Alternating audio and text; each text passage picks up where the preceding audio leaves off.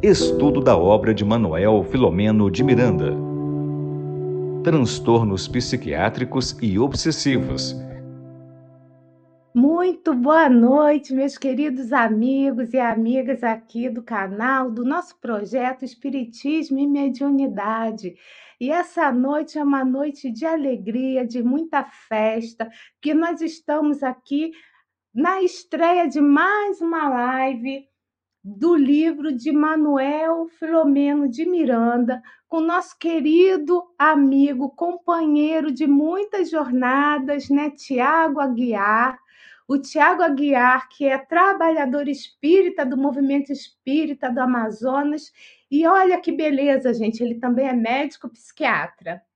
Ele é presidente da Federação Espírita Amazonense, a FEA, e ele tem essa interface da espiritualidade e psiquiatria em um dos seus pontos de interesse. Então, meus amigos, imaginem que vai ser hoje um dia de muito estudo, né?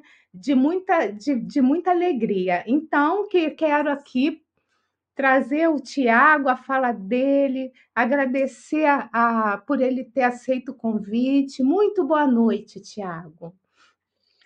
Boa noite, Regina. Boa noite a todos do canal, aqueles que acompanham assiduamente o canal Espiritismo e Mediunidade. É também uma alegria enorme estar aqui. Eu preciso é, fazer justiça, viu, gente? Regina trabalhou arduamente para me colocar aqui hoje na frente dessa telinha e ela conseguiu. Então, eu estou feliz, estou satisfeito de poder dar uma singela contribuição àqueles leitores, os interessados pela obra de Manuel Filomeno de Miranda. Uma ótima noite para todos nós. Muito bom. Então, aqui, ó, eu tô, vou mostrar aqui, ó, esse, esse meu livrinho, esse meu livro é uma capa mais antiga, né? Então ele está com a capa nova. Olha só, esse é o livro, a gente é tradição a gente mostrar o livro em papel aqui, sabe? Então, é esse livro que nós vamos estudar, né? O Tiago vai fazer a apresentação, vai falar sobre isso, mas antes, eu queria agradecer a todos que estão aqui. Então, a gente está vendo que já tem gente aqui do Japão, de São Paulo, pessoal da de Japão, que de vez em quando aparece aqui para estudar com a gente, a Dirana também que tá, é sempre assídua na, aqui de São Paulo, das obras de Miranda, Rita também, Rita Vidal, a Norma. Então, a gente tem gente aqui, ó, de Uberaba, sabe? Então, é muita gente do Brasil para estudar conosco. Então, a nossa gratidão por vocês estarem aqui, né, nessa noite, nesse momento. E nós queremos também agradecer aos nossos queridos parceiros de transmissão. Então, nossa gratidão a todos vocês que estão conosco, nos ajudando aí a divulgar essa doutrina espírita maravilhosa que tanto nos conforta e que tanto nos liberta, né? Então, muito boa noite também para vocês mais uma vez. E agora, eu vou passar a palavra para o nosso querido Tiago Aguiar, que é o nosso coordenador desse trabalho, ele está à frente desse trabalho. Eu estou aqui apenas apresentando, e que aí, aí, Tiago, a palavra é toda sua. Entrou mais uma pessoa de Maceió também. Muito tá? bem. Já vi uma companheira de Belém do Pará também, que é minha vizinha aqui do ladinho. Um abraço carinhoso a todos que nos acompanham.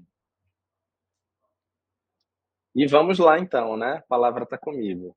Isso. Primeiro, eu gostaria de dar mais uma vez uma boa noite a todos que nos acompanham pelas redes sociais, pelo canal Espiritismo e Mediunidade. Falar que é uma honra trabalhar com a Regina, uma pessoa que a gente conhece, já se conheceu tem alguns anos, Sim. já conviveu um pouquinho e sabe da dedicação, da seriedade com que ela leva os trabalhos de divulgação da doutrina espírita. E nós, os espíritas, sabemos da relevância de se divulgar com qualidade os princípios doutrinários do nosso querido espiritismo. Então, eu preciso iniciar esse essa jornada, essa trajetória juntos, é, fazendo esse, essa fala de gratidão e de muito carinho e de muito respeito pelo que a gente vê no canal Espiritismo e Mediunidade fazendo, é, o benefício que ele tem trazido às pessoas e as benesses, com certeza, que ele tem derramado por divulgar a doutrina dessa forma. Então, o meu carinho amoroso, meu afeto à equipe aqui representada pela Regina Mercadante. Uma segunda coisa que eu gostaria de falar é que nós estamos habituados aos encontros presenciais. E hoje, particularmente, eu inicio uma jornada nesse trabalho que é através das mídias sociais. Bate aquele desejo de encontrar as pessoas e de poder abraçá-los. Então, todos os dias que nós nos reencontrarmos, para que a gente possa discutir cada pedacinho do livro, Transtornos Psiquiátricos e Obsessivos, que todos aqui se sintam abraçados, acolhidos, aquele momento antes do estudo em que a gente pode é, se conhecer um pouquinho, em que a gente pode é, falar um pouquinho um com o outro. Então, eu gostaria de deixar essa, essa ideia de proximidade que nós precisamos ter com o nosso estudo, a despeito dessa distância, mas é, as ferramentas também podem ser utilizadas para a gente manter essa proximidade no falar. Eu tenho um perfil de me comunicar sempre na busca de uma de uma afetividade assim. Eu sempre gosto muito de colocar as coisas sob esta forma. Então, é, nós estamos nos conhecendo hoje. Eu estou sendo apresentado a vocês e tenho visto aqui nos comentários a fotinha de cada um daqueles que estão participando. É, então, é a jornada que começa e, mais uma vez, como eu disse, feliz por estar aqui dividindo um pouquinho do que eu sei e também recebendo um pouquinho do que vocês sabem e do que vocês sentem nesse trabalho do Manuel Filomeno de Miranda.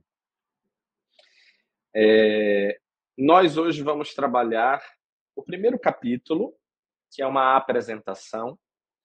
Na verdade, o livro tem uma apresentação e antes do capítulo 1, ele tem uma folha que traz uma citação do livro A Gênese, a última obra básica organizada por Allan Kardec, que vai falar sobre um conceito de obsessão. Vai caracterizar um pouquinho a obsessão para gente.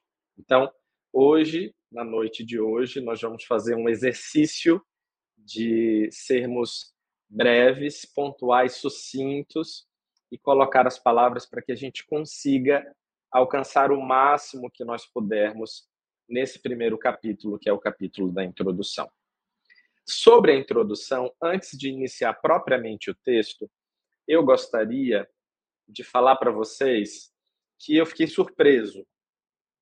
Eu havia lido esse livro alguns anos atrás e quando houve o convite da Regina para que a gente pudesse tocar o, o, o estudo do livro, eu voltei a folheá-lo, voltei a relê-lo, e é impressionante como que, quando nós.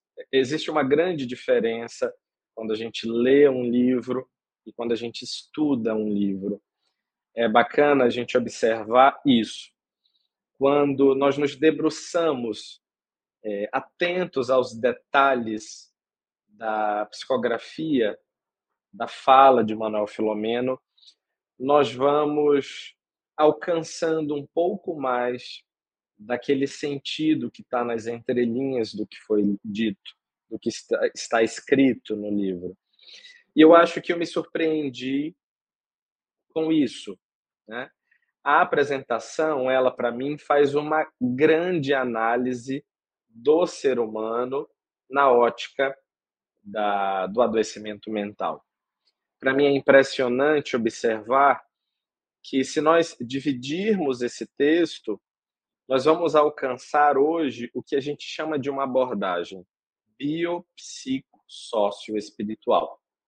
Então, o texto alcança todas as dimensões que precisam ser vistas quando a gente está falando de um transtorno psiquiátrico ou de uma obsessão ou as duas coisas juntas. Manuel Filomeno de Miranda teve a habilidade de, logo na introdução, fazer um apanhado geral para que a gente pudesse, talvez, nos situarmos do que esperar da obra, do que esperar dos próximos capítulos, dos próximos 20 capítulos que a obra nos oferece para reflexão. Uma outra coisa importante que eu gostaria de falar antes de entrar no texto é que nós estamos adentrando um assunto, um tema que na verdade vive numa interseção de vários saberes. Então, nós temos a psiquiatria, nós temos a psicologia, nós temos as neurociências, nós temos o espiritismo. E parece então que o espiritismo, da mesma forma que no Evangelho segundo o espiritismo, ele é essa aliança entre ciência, filosofia e religião, parece que o espiritismo aqui no livro, ele também é apresentado como essa liga que vai reunir os saberes dessas ciências e poder assentar um conhecimento a partir da causa das causas. Então, o Espiritismo faz isso neste livro, faz isso nesta apresentação. A gente então vai começar de pouquinho. Eu, como falei para vocês, dividi essa apresentação em oito partes, para que a gente pudesse discutir um bocado delas. E a primeira parte, que a Regina vai agora colocar para a gente o início do capítulo, é, vai falar então sobre o avanço das doutrinas que estudam a mente e as emoções. Então, nesse primeiro parágrafo, é, Manuel Filomeno de Miranda é, fala sobre o avanço das doutrinas, das ciências comportamentais. E ele diz, então, que as ciências comportamentais têm, têm buscado oferecer, têm avançado para buscar oferecer terapias que possam libertar o indivíduo das suas próprias dores, das suas angústias, dos seus desesperos. Mas no segundo parágrafo, Manuel Filomeno fala que, no entanto, apesar disso, o número de portadores de transtornos mentais e psicológicos prossegue crescendo, prossegue ampliando. Então, o nosso objeto de estudo, nosso livro de estudo, que nós estamos adotando a partir de hoje, 15 de março de 2023, ele traz duas ideias aparentemente opostas, antagônicas, que fazem o leitor é, ficar instigado para entender o porquê. E então, nesses primeiros parágrafos, eu acredito que nos primeiros quatro ou cinco parágrafos, Manuel Filomeno de Miranda vai falar sobre as causas atuais dos processos que nós vamos nos debruçar. Então, ele vai falar sobre as questões, logo nesse primeiro parágrafo que vocês estão vendo marcados, os conflitos gerados pela tecnologia e pelas comunicações virtuais. E quando eu fui atrás, assim, fui procurar buscar é, informações a respeito disso. É, eu recentemente passei a trabalhar com crianças profissionalmente. E é muito comum nós vermos transtornos, inclusive relacionados ao que a gente chama hoje da dependência tecnológica. E é, é expressivo o número de pessoas hoje que estão afetadas por essas condições. Então, é, numa leitura é, superficial, numa leitura rápida, esse detalhe ele pode passar despercebido. Mas quando nós vamos atrás para entender o porquê que logo no início do livro Manuel fala sobre esses pontos, nós vamos achar, por exemplo, que a tecnologia e as comunicações virtuais, as mídias sociais, tem uma clara relação com o processo de adoecimento mental. Desde, por exemplo, um comprometimento da autoestima. Eu disse, mas de onde vem esse comprometimento da autoestima? Pela própria insegurança com a, com a autoimagem, com a própria imagem desse indivíduo ou desse paciente. Vocês vão é, me ouvir ainda de vez em quando falando paciente aqui, mas eu estou me é, corrigindo. Então, as tecnologias e as comunicações virtuais, elas vão promover um número sem fim de sintomas. Vão privar as pessoas de experiências sociais completamente necessárias para o seu desenvolvimento enquanto indivíduo, enquanto ser humano. E esse comprometimento da vida social, da vida de relação, vai fazer com que sintomas ansiosos aconteçam, sintomas depressivos se instalem e muito mais para frente, talvez, a ideação suicida ou as ideias de automutilação muito comuns nas primeiras faixas etárias da vida. Então, como eu disse, cada um desses parágrafos trazem detalhes, pontos que nós precisamos ter olhos para nos ater e observar. Ele fala logo em seguida sobre a hereditariedade e as enfermidades infecto-contagiosas. Então, ele vai trazendo fatores que estão exatamente vinculados ao processo de evolução. São fatores que são impostos através de uma carga genética trazida por nós. Naturalmente, nós estamos falando do que vem impregnado os nossos perispíritos no momento da construção, da programação dessa nova vida que nós vamos viver. E nas nossas células, então, no, no nosso DNA, fica contido tudo o que é possível que a gente enfrente. Os nossos enfrentamentos em termos de doenças, eles estão lá. Tanto no sentido das doenças que nascerão sem necessariamente uma condição ambiental que faça com que ela nasça, quantas enfermidades infecto-contagiosas, como ele coloca, porque o nosso sistema imunológico também, por motivos ainda desconhecidos, podem receber informações do nosso DNA e aí nós sermos pegos de surpresa ou desenvolvermos determinada condição infecciosa. Então, se de um lado nós temos esses conflitos gerados pela tecnologia, pelas mídias, se de um outro lado nós temos os aspectos da hereditariedade, nós temos a todo momento os tormentos que comprometem o bem-estar do cidadão. E aí ele vai traçando alguns dos diversos é, contextos de fugas psicológicas. Aqui nós poderíamos fazer um resumo sobre a drogadição e a sexolatria, ou a busca desenfreada pelo sexo, porque na drogadição estão contidos aí tanto ah, o consumo das substâncias lícitas quanto das substâncias ilícitas. A culpa é um outro ponto importante para a gente narrar, porque ela faz parte da vulnerabilidade que todos nós podemos ter que é decorrente da nossa vaidade, da nossa, do nosso orgulho naturalmente. Mas essa culpa também se transforma em matrizes que podem produzir transtornos, que podem produzir transtornos mistos, por assim dizer, onde há uma psicopatologia em que é detectado um adoecimento orgânico, mas ao mesmo tempo de um outro lado, as influências espirituais potencializando o que poderia se resolver de uma forma mais, é, de uma forma menos dolorosa, menos sofrida.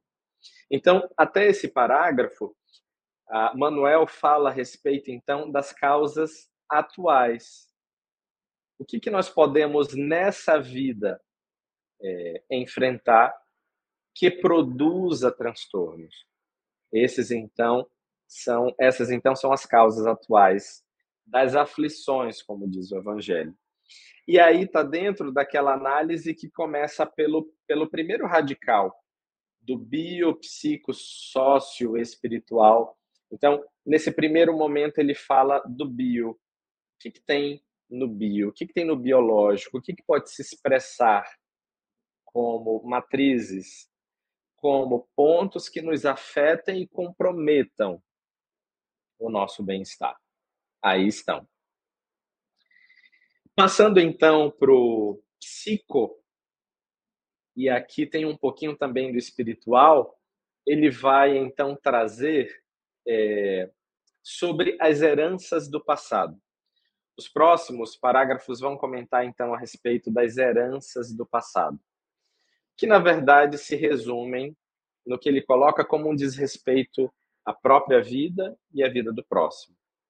O Espiritismo nos ensina que para que a gente construa a nossa própria felicidade, para que a gente possa ser feliz de fato, de uma felicidade genuína, de uma felicidade verdadeira, nós precisamos nos atentar ao outro.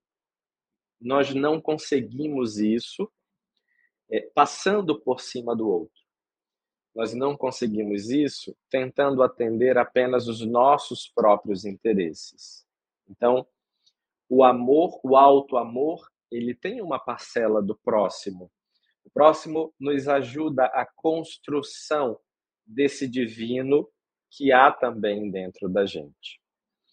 Então, nesse aspecto espiritual, psicoespiritual, ele vai trazer o que existe de anterior que possa fazer com que a nossa reencarnação seja crivada de dores como essas.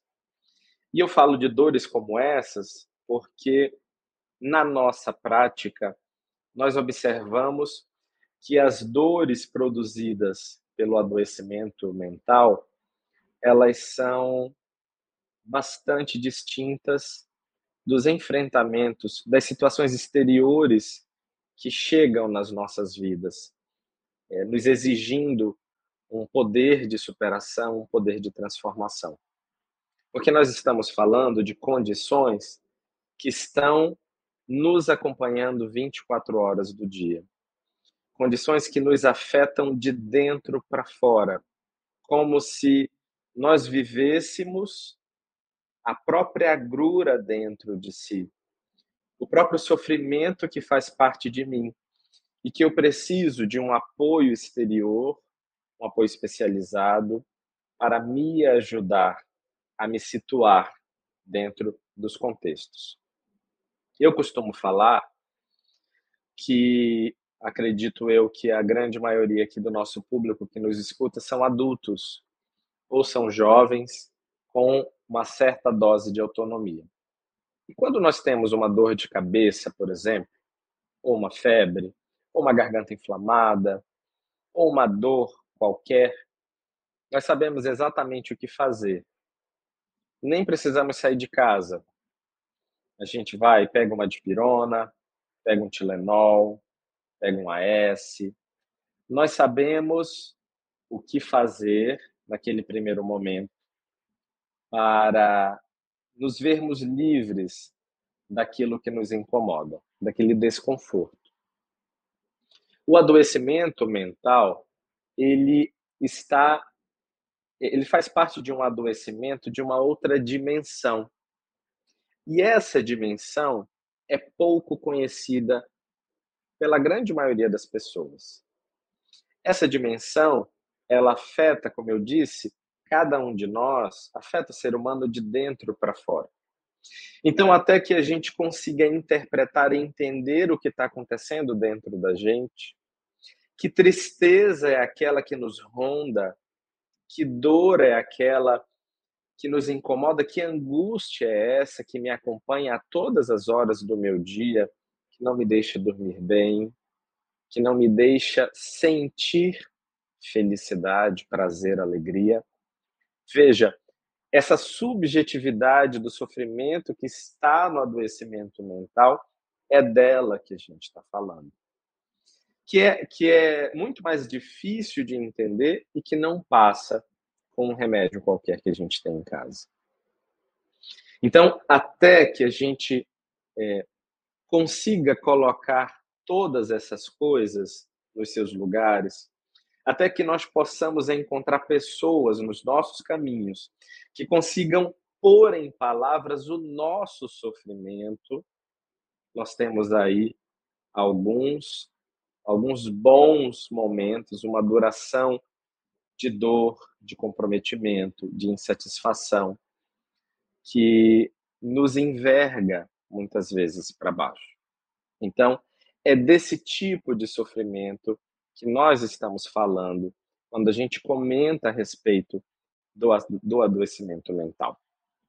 É um tipo de adoecimento que está nas entranhas e que Manuel Filomeno de Miranda, na sua, no seu coração amoroso e desprendido, se debruça há tantos anos para nos ajudar a entender do lado de cá, nós que estamos do lado de cá.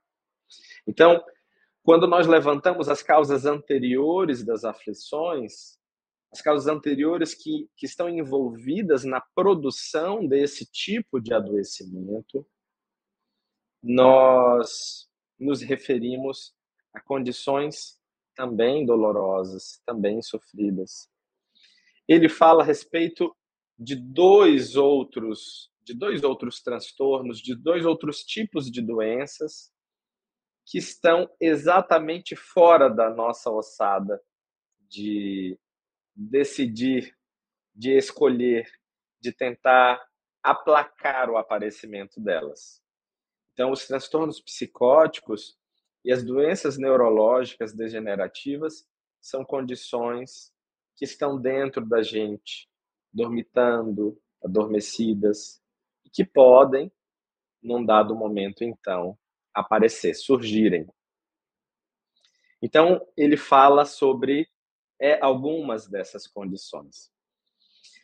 E no parágrafo em que ele, ele cita, então, as obsessões, concomitantemente, as obsessões de caráter espiritual enxameiam na sociedade. Obrigado, Regina. É, dando lugar a aberrações de diversos portes e fenômenos de loucura que se confundem com as psicopatologias academicamente classificadas. E aqui eu queria fazer uma pontuação especial. Porque nós somos cheios de fundamentalismos e até de radicalismos. É comum nós observarmos no meio médico que nós sempre colocamos na conta do orgânico todo e qualquer tipo de adoecimento mental. Mas é também comum observar que no nosso meio, no meio religioso, eu vou dizer no meio espírita, mas no meio religioso de uma forma geral, nós também temos a mesma postura dos médicos, colocando essa conta sempre para o lado espiritual. Então, o Manuel vai muito mais a fundo porque nos traz é, a compreensão de que nós precisamos agir com uma postura diferente.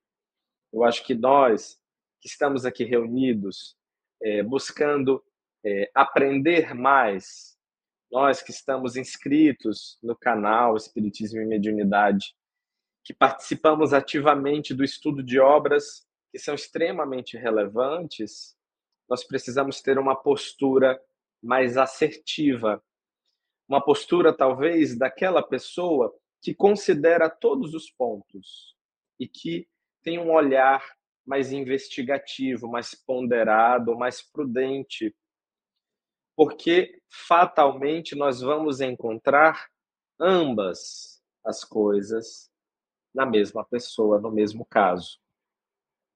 Nós vamos encontrar uma porção de espiritual, um que de obsessão, mas também nós vamos encontrar um comprometimento, um adoecimento, que pode ser psiquiátrico, mas que pode ser fisiológico também.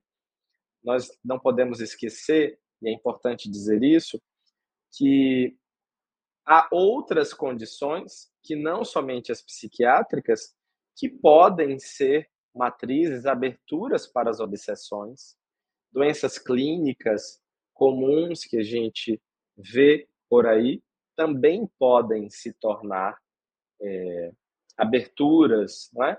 tomadas para os plugs mentais dos espíritos que teimam em agir contra é, os seus perseguidos.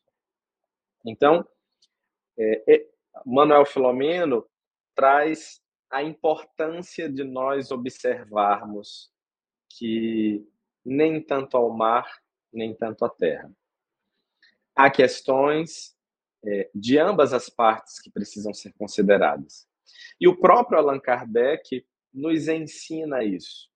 Quando Allan Kardec observava que as mesas giravam, ele, com os seus próprios pensamentos, passou a refletir com muita prudência, com muito método, com aquela frieza, aquela quase frieza científica que ele precisava ter o olhar atento para a compreensão do que ele estava vendo. Intuitivamente, pela sua própria missão, ele sabia o que ele estava prestes a concluir. E ele sabia que aquilo era grande, que uma nova etapa da nossa história enquanto humanidade começava ali. E que ele precisava pontuar as coisas de uma forma cuidadosa. Então, nós que estamos aqui aprendendo, todos nós, aprendizes da vida e aprendizes, alunos de Manuel Filomeno, eu entendo que a gente precisa caminhar por aí. É mais seguro e é mais difícil da gente errar.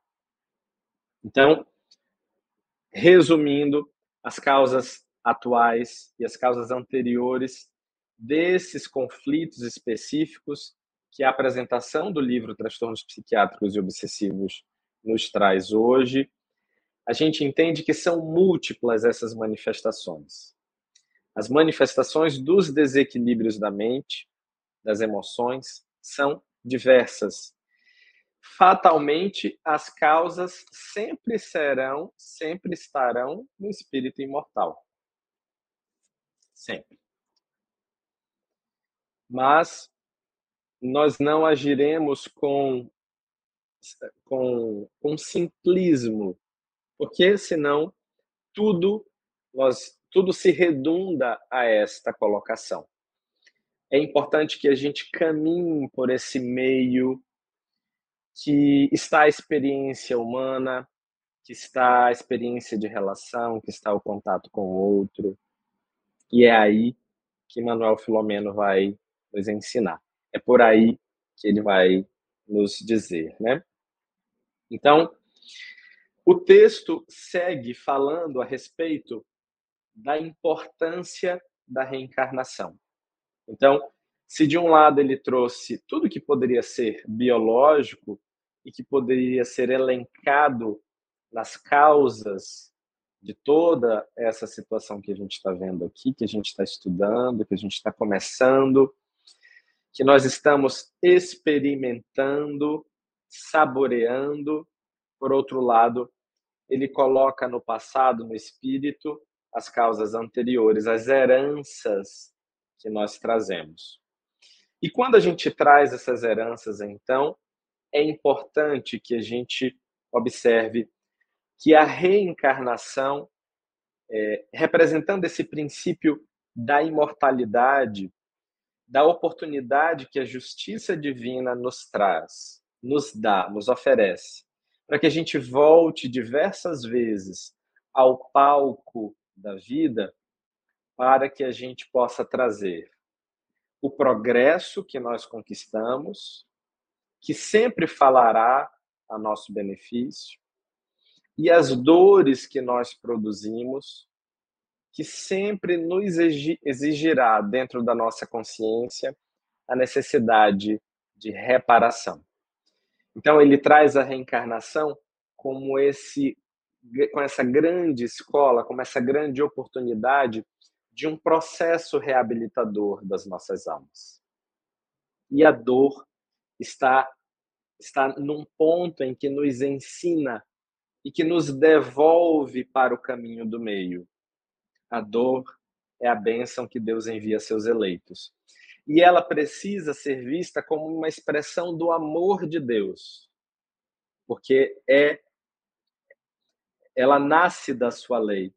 Quando nós perturbamos essa lei, essa lei nos ensina através da dor, nos ensina através do sofrimento.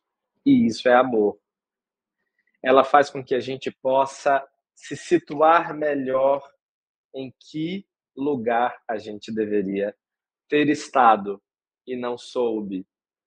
Em que lugar a gente deveria é, aprender a estar a partir daqui.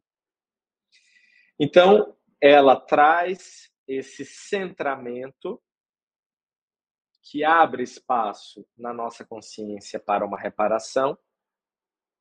E então, é, nós passaremos a ver a reencarnação, a escola planetária, como uma oportunidade de nós nos educarmos, de nós aprendermos.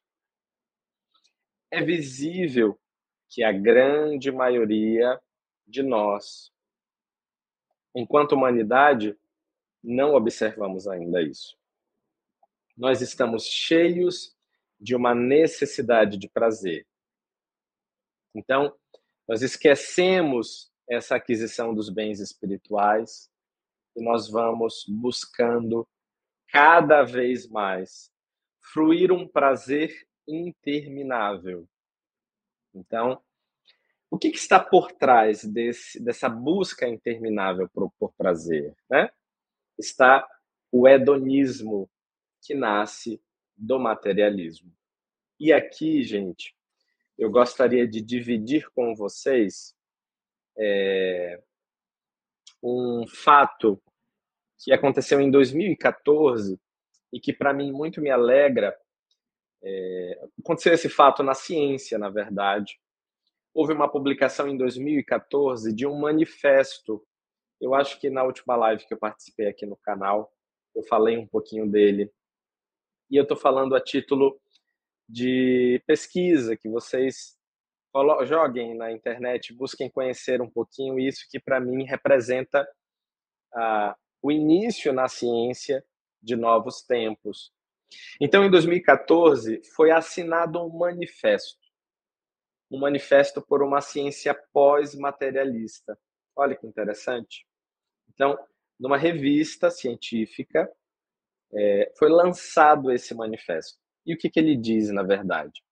Ele quer buscar as causas das experiências que o materialismo não consegue responder, que o paradigma materialista não consegue explicar. O paradigma materialista está cansado de tentar correr atrás de fenômenos que ele não vai conseguir atender. Porque para que ele atenda, ele precisa é, ter a possibilidade, pensar na possibilidade de que o espírito existe. De que, na verdade, antes da gente falar sobre espírito, mas que a gente diga que algo existe além do corpo, para começar. É preciso que ele responda que a mente não é um produto do cérebro, porque se fosse, o materialismo já tinha respondido todos os nossos questionamentos. E a mente não é um produto cerebral. Então, quando nós observamos esse destaque na ciência, nós respiramos aliviados porque o futuro com certeza vai ser muito mais ditoso.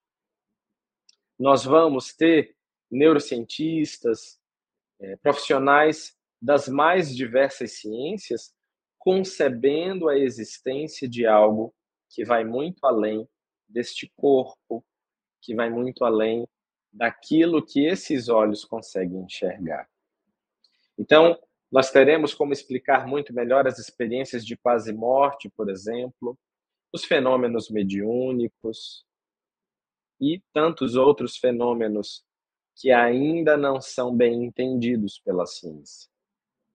Então, esse mesmo materialismo que está sendo combatido em múltiplas frentes pela regeneração de um mundo novo que nos aguarda, é trazido também por Manuel Filomeno de Miranda como ainda sendo essa corrente de ideias que nos emperra o progresso, que nos compromete o desenvolvimento e que também está na explicação de muitas das, das dores que nós provocamos nos nossos irmãos, nas pessoas que nós convivemos. É isso. Então, o materialismo e o hedonismo fazem parte desse grande, dessa grande busca irrefreada pelo gozo, pelo gozo a qualquer custo. E ele diz mais à frente uma frase que eu achei muito bonita, na verdade, duas, que uma existência saudável é o único meio para futuras reencarnações planificadoras. Então, talvez aí ele resuma o que nós já precisamos fazer. É, ainda que as dores das causas anteriores, ainda que as condições que nos são impostas nos façam sofrer, ainda assim, nós precisamos é, voltar a mente um pouquinho para o que é útil para o foco das nossas existências, para que de braços dados com essas dores, ainda que com elas, nós construamos novas oportunidades mais ditosas, mais felizes, mais alegres para os nossos próprios caminhos. Mais à frente, então, ele diz que ninguém tomba nas malhas dos desequilíbrios mentais. É... E aí ele fala sobre que essas ocorrências elas não são casuais, elas são causais. Olha que legal esse jogo de palavras. E aqui ele expressa um pouquinho do daquela do sócio, do radical sócio da análise que ele faz na apresentação desse livro. Então, o sofrimento mental ele não está apenas no bio, não apenas no psíquico, mas também no social. Eu vou falar uma coisa para vocês e eu acho que vocês vão me entender. Quando nós sofremos de uma dor, e essa dor ela é atroz, ela é intensa, nós precisamos de ajuda para este enfrentamento. E nós recorremos às pessoas que a gente ama, por exemplo, os nossos amigos, os nossos familiares. Nós recorremos aos médicos, aos profissionais. Então, esse conjunto de pessoas que se prontificam ao nosso redor, eles se transformam numa rede de apoio numa rede de contenção para que essa dor, que é tão intensa e inexplicada dentro da gente e que extravasa, possa ter um, um acréscimo de contenção, de apoio, para que a gente consiga respirar, ter fôlego para enfrentar e seguir na jornada até conseguir se refazer. Então, as ocorrências elas não são casuais, e sim causais, porque este adoecimento de um afeta o grupo familiar, afeta o grupo de pessoas que, que têm relações ali consanguíneas ou não. Esse grupo, por algum motivo, está vinculado uns aos outros, sob o mesmo guante de enfrentamento, para a superação daquele desafio. Então, em algumas situações, um apenas adoece, mas os outros se dispõem, buscam resignação para dar de si, para fazer parte daquela cura que também precisa ser coletiva. Um expressa aquele adoecimento. Mas talvez ali ele esteja expressando um, um adoecimento que também é coletivo, que também tem uma expressão coletiva. Ajuda aquele que ama. Ajuda então aquele que faz, que contribui. Aquele que se afasta adia a sua resolução. Aquele que se aproxima e aprende a servir, ampliando a sua capacidade de amar, cresce, se quita e forma e, e reforma, na verdade, aquela amizade em novos valores aprendidos pelo Espírito. Então percebam que a gente caminhou pelo biopsico, pelo sócio e pelo espiritual, que arremata tudo nessa compreensão do que é um transtorno psiquiátrico e do que está também ao lado associado a isso. Por fim, é, já, já nos encaminhando, acredito aqui para os últimos, os últimos pontos, a Manuel fala mais uma vez é, da grande contribuição da doutrina espírita para nossa compreensão. Então, compreender os fatores causais do sofrimento humano é a busca da própria ciência. E a doutrina espírita nos brinda, nos oferta essa compreensão. Então, no início desse parágrafo que a Regina acabou de realçar, ao mesmo tempo, a extraordinária contribuição da doutrina espírita em favor dos seres humanos faculta a compreensão dos fatores causais do sofrimento. Esses fatores causais é a grande busca. A ciência busca a compreensão disso. Então, quando nós unimos uma e outra, nós estamos muito mais próximos de uma compreensão legítima e ao compreendermos legitimamente, nós com certeza vamos poder ajudar muito mais. Então, é, a fala de hoje é uma fala da gente expandir o nosso entendimento a respeito de conceitos iniciais que nós vamos precisar no decorrer do estudo da obra.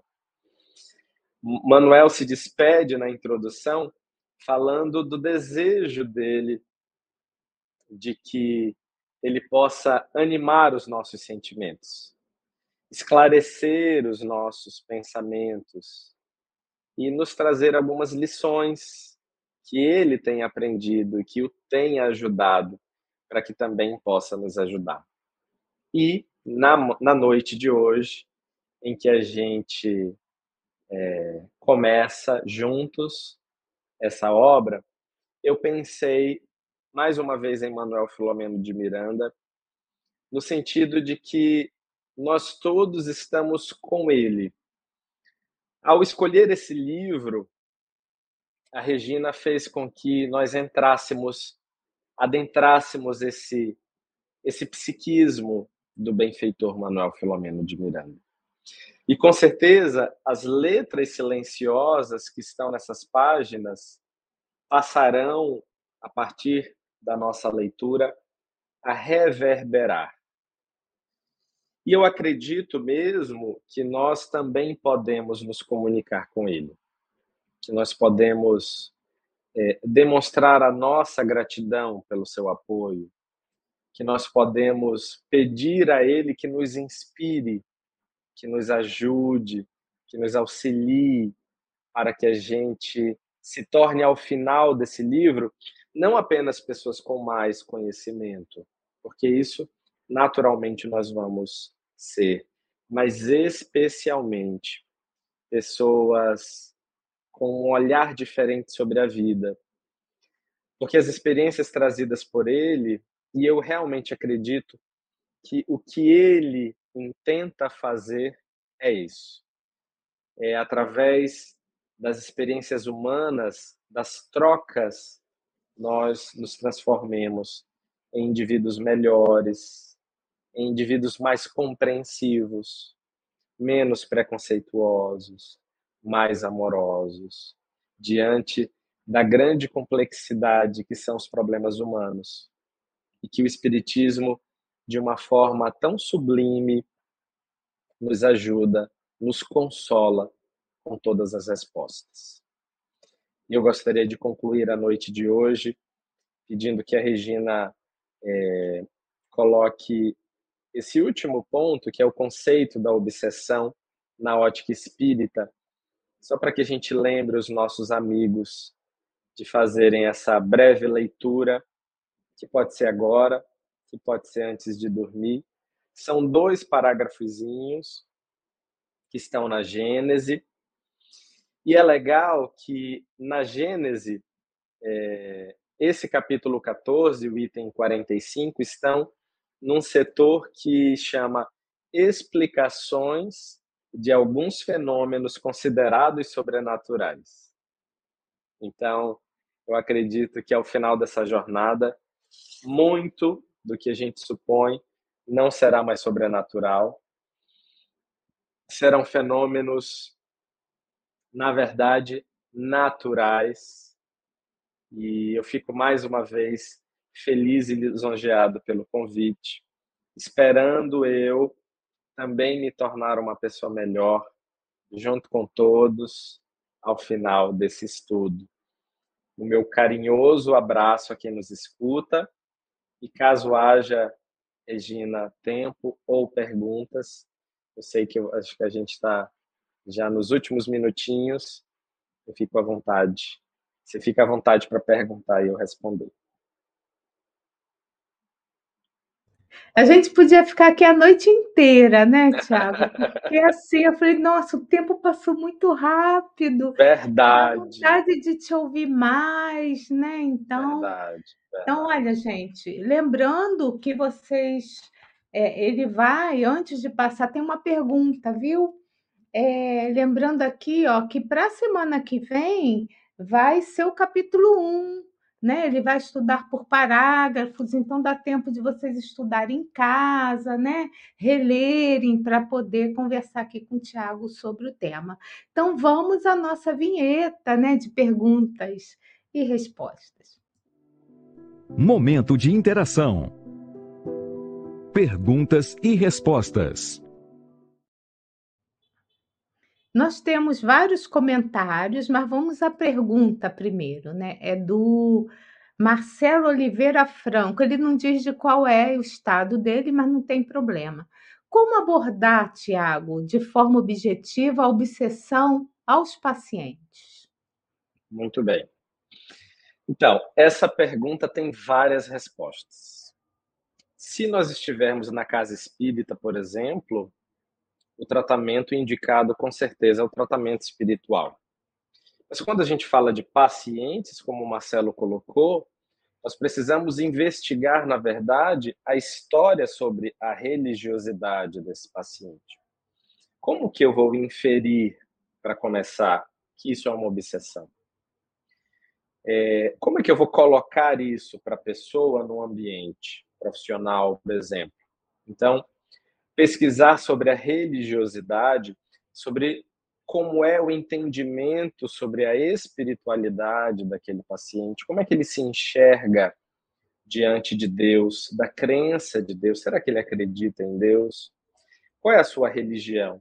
Será que essa religião ela traz a possibilidade de dele fazer um tratamento espiritual até no seu próprio ambiente religioso? Será que ele crê na existência dos espíritos? Será que ele existe? Será que existe essa possibilidade?